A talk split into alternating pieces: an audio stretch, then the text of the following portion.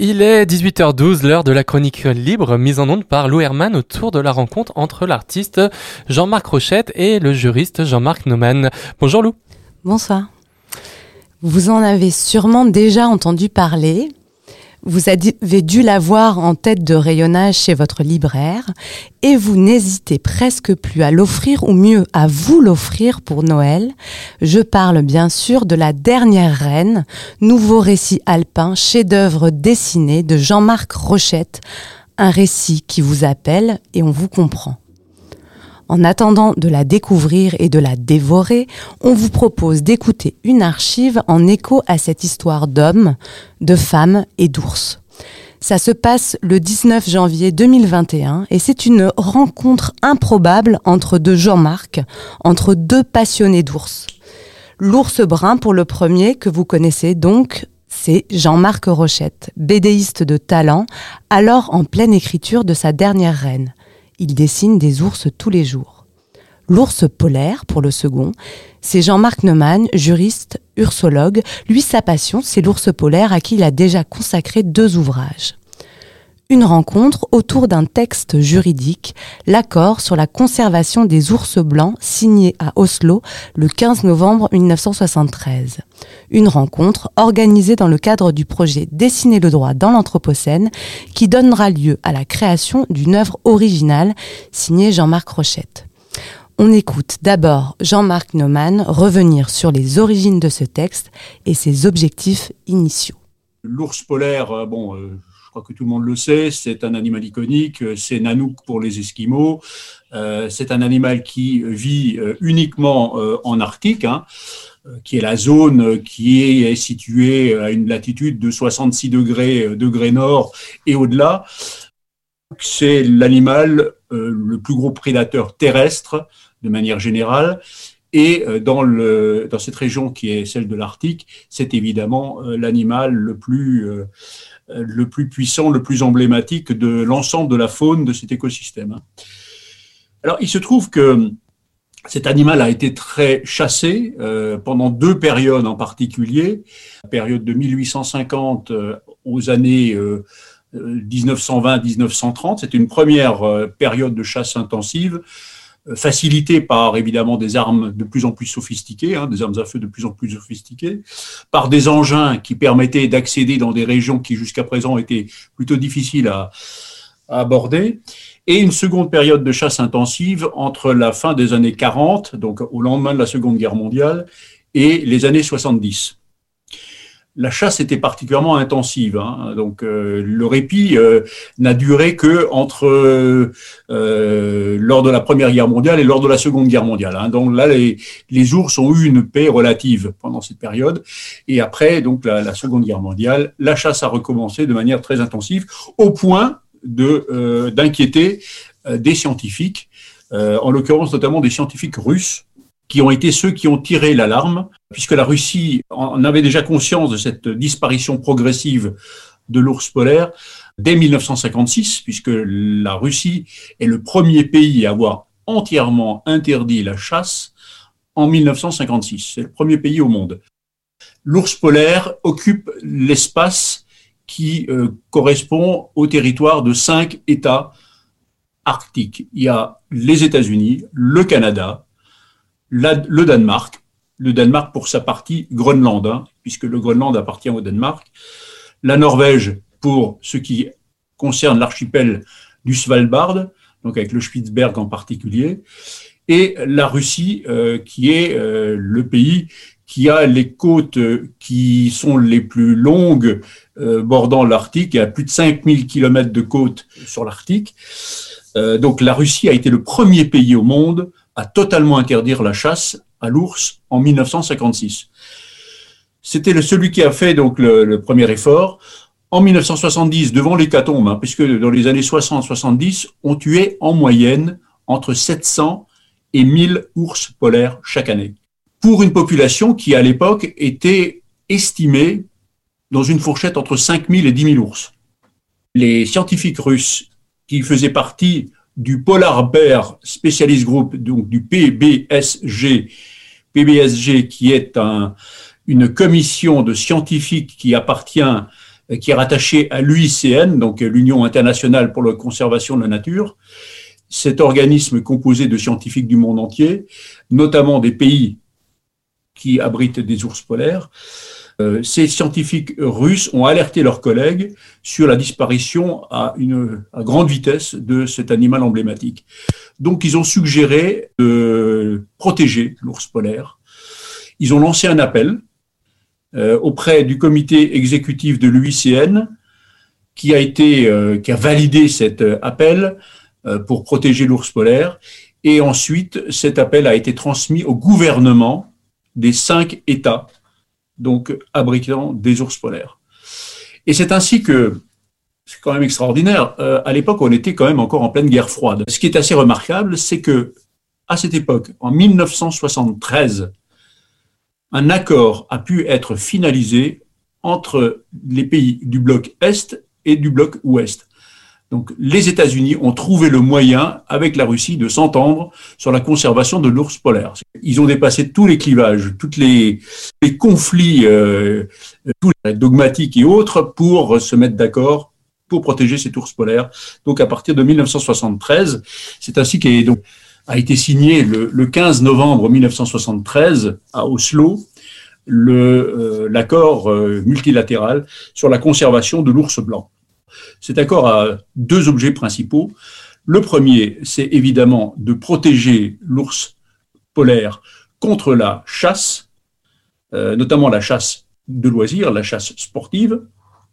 Et deuxièmement, de protéger l'écosystème dans lequel vit l'ours polaire.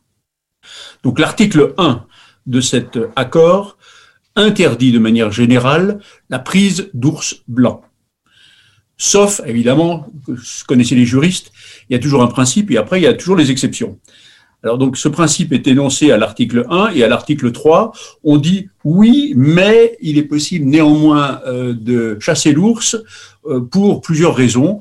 La première, euh, c'est pour des raisons scientifiques, pour acquérir davantage de connaissances sur l'espèce, sur son mode de vie, sur sa santé, etc. Deuxièmement, permettre quand même aux autochtones de maintenir une chasse ancestrale, hein, donc avec des moyens euh, ancestraux, euh, des moyens qu'utilisaient les Inuits pour euh, chasser l'ours polaire, c'est-à-dire sûrement pas une fusil à, un fusil à, coup rapide, mais plutôt effectivement l'arc qui était utilisé ou la lance. Cet accord est entré en vigueur en 1976.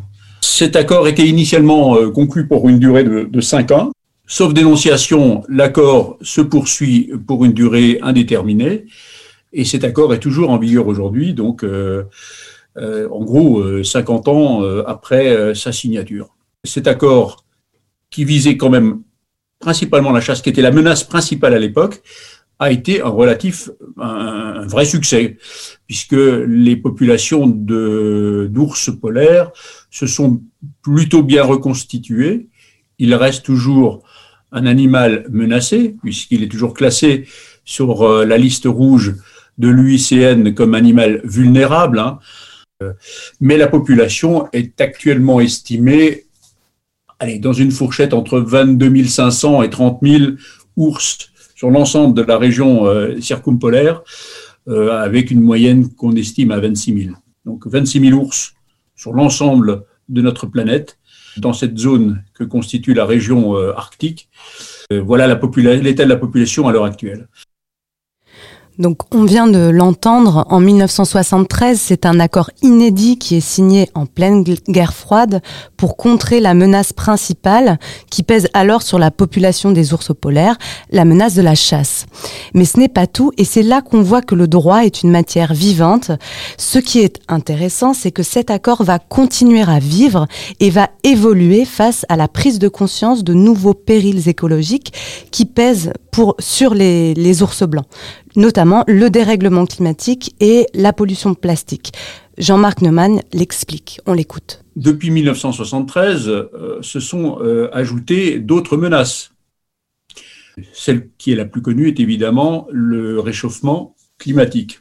Les partis à cet accord de 1973 ont décidé de mettre en place en 2015 un plan d'action circumpolaire qui prend en compte également les nouvelles menaces, c'est-à-dire notamment le, dérèglement climatique, en joignant les États, euh, non seulement ceux qui sont signataires de l'accord, mais également tous les autres États, à réduire leurs émissions de gaz à effet de serre, en particulier, d'éviter que les polluants ne se retrouvent en Arctique, puisque euh, l'ours polaire euh, est pas seulement menacé par le dérèglement climatique, mais il l'est également par des polluants notamment des PCB, des POP, toutes ces microparticules de plastique que l'on retrouve dans l'organisme des ours polaires. Récemment, une étude russe a montré que l'alimentation d'un ours polaire dans la région russe de l'Arctique est composée à 25% de plastique.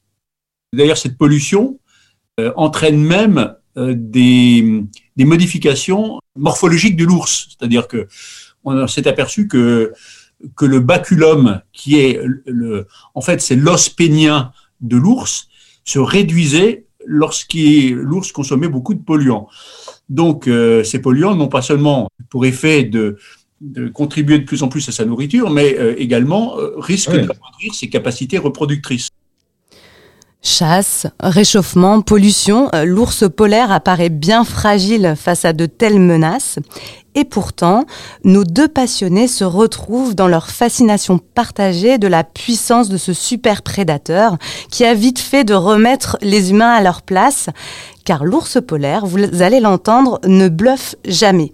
Voici un petit mezzé choisi sur cette thématique avec, pour commencer, la voix de Jean-Marc Rochette qui s'étonne de l'ampleur de la bête.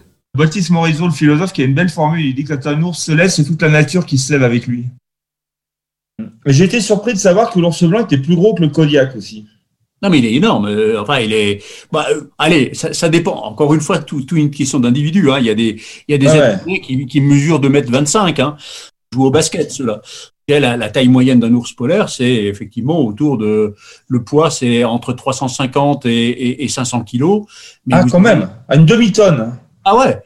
Ah oui, mais ça, c'est un normal. Ça, c'est un normal, les gros ours polaires, le, plus gros qui a été mesuré, il a été chassé en Sibérie, il a, il pesait 1000, 1062 kilos, un truc de genre là, quoi.